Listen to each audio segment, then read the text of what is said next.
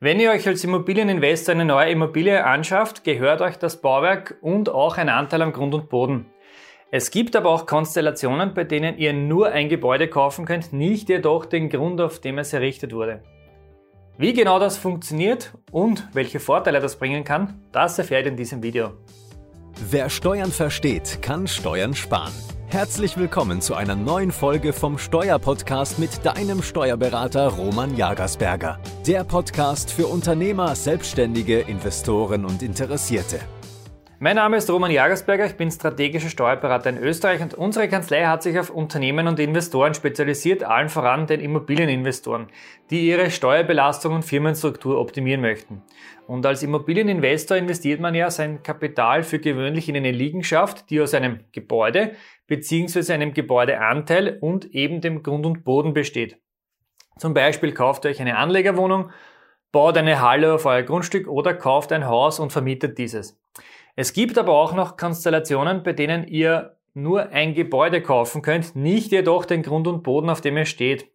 Oder ihr möchtet eine oder mehrere Wohnungseinheiten auf ein Grundstück bauen, könnt das Grundstück jedoch nicht kaufen, da der Eigentümer es euch nicht verkaufen möchte, aber trotzdem es euch zur Verfügung stellen möchte.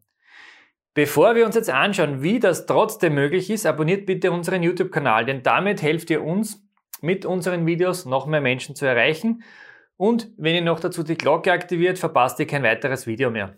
So, wie ist das möglich, ein Gebäude losgelöst vom Grund und Boden zu erwerben?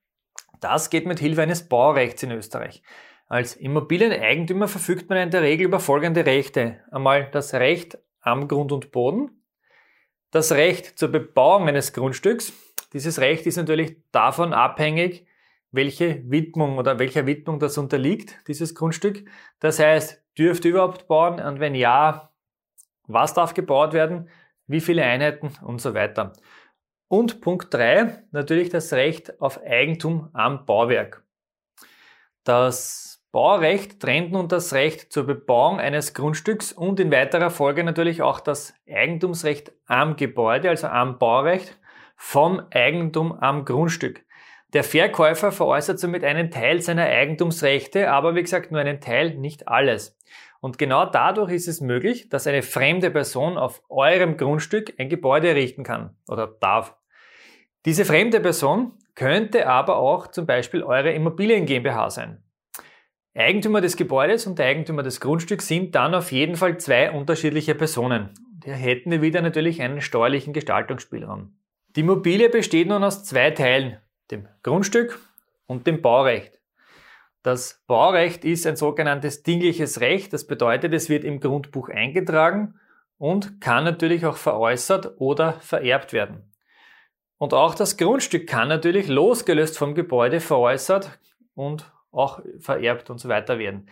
Aber bitte aufpassen, wenn bei der Einräumung des Baurechts auch ein Veräußerungs- und Belastungsverbot zugunsten des Baurechtswerbers eingetragen wurde, dann geht das natürlich nicht, dass ich das veräußern kann. Da muss natürlich der Bauberechtigte mit, äh, hat ein Mitspracherecht. Und da der Grundstückseigentümer das Baurecht in den meisten Fällen natürlich nicht als Nächstenliebe hergibt oder vergibt, wird in der Regel ein Baurechtszins vereinbart. Der Baurechtberechtigte oder der Bauberechtigte kann diesen Baurechtszins dann als Werbungskosten beziehungsweise in Form einer GmbH zum Beispiel als Betriebsausgabe geltend machen, das heißt steuerlich absetzen. Sofern natürlich der Bauberechtigte die Immobilie zur Einkünfteerzielung, also zum Beispiel zur Vermietung und Verpachtung nutzt. Nutzt ihr das Gebäude selbst für euer, für euer privates Wohnbedürfnis, solche Möglichkeiten gibt es auch, dann könnt ihr den Baurechtszins natürlich nicht steuerlich geltend machen. Ihr müsst diesen Betrag, also den Baurechtszins, laufend bezahlen, habt allerdings den Vorteil, dass ihr das Grundstück nicht kaufen und finanzieren müsst. Aus steuerlicher Sicht wichtig zu wissen, ein Baurecht ist ein grundstücksgleiches Recht. Das bedeutet, dass darauf die gleichen steuerlichen Regelungen anzuwenden sind wie beim Kauf und Verkauf eines ganz normalen Grundstücks. Das betrifft insbesondere die, die heißgeliebten Themen wie zum Beispiel die Immobilienertragssteuer. Da aufpassen, auch beim Baurecht sind die Hauptwohnsitzbefreiung und die Herstellerbefreiung anwendbar. Wenn ihr mehr dazu wissen, wissen wollt, wir haben dazu schon einige Videos auf unserem Kanal veröffentlicht. Wie gesagt, Immobilienertragssteuer, private Grundstücksveräußerung. Dann natürlich auch das Thema der Umsatzsteuer.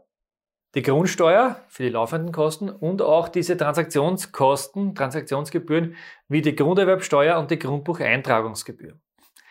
Aber wie gesagt, zu all diesen Themen haben wir bereits einige Videos auf unserem Kanal veröffentlicht. Welche Gründe kann es nun für ein Baurecht geben? Naja, beim Baurecht habt ihr mal einerseits den großen Vorteil, dass ihr nur die Kosten für das Gebäude finanzieren müsst und bei den heutigen Preisen ist das eh schon genug. Weil eben bei den, diesen stark steigenden Immobilien und vor allem Grundstückspreisen könnt ihr euch da damit mit einem Baurecht schon einmal einen großen Betrag, der eben auf die Anschaffung des Grundstücks entfällt, den könnt ihr euch einmal sparen. Der Nachteil allerdings, weil kein Vorteil ein Nachteil, das ist eh ganz klar, der Nachteil eines Baurechts, also eines, eines Gebäudes auf fremdem Grund, liegt natürlich darin, dass das Gebäude niedriger bewertet werden wird als ein Gebäude, das auf eurem eigenen Grund und Boden steht. Der Grundstückseigentümer, das war mal so die Vorteile aus der Sicht des Grundstückseigentümers, liegt darin, dass der Eigentümer weiterhin natürlich auch Eigentümer bleibt und diesen Baurechtszins erhält. Das heißt, er bekommt passives Einkommen. Diese Einkommen stellen dann beim Grundstückseigentümer Einkünfte aus Vermietung und Verpachtung dar und müssen natürlich in der Einkommensteuererklärung angegeben werden.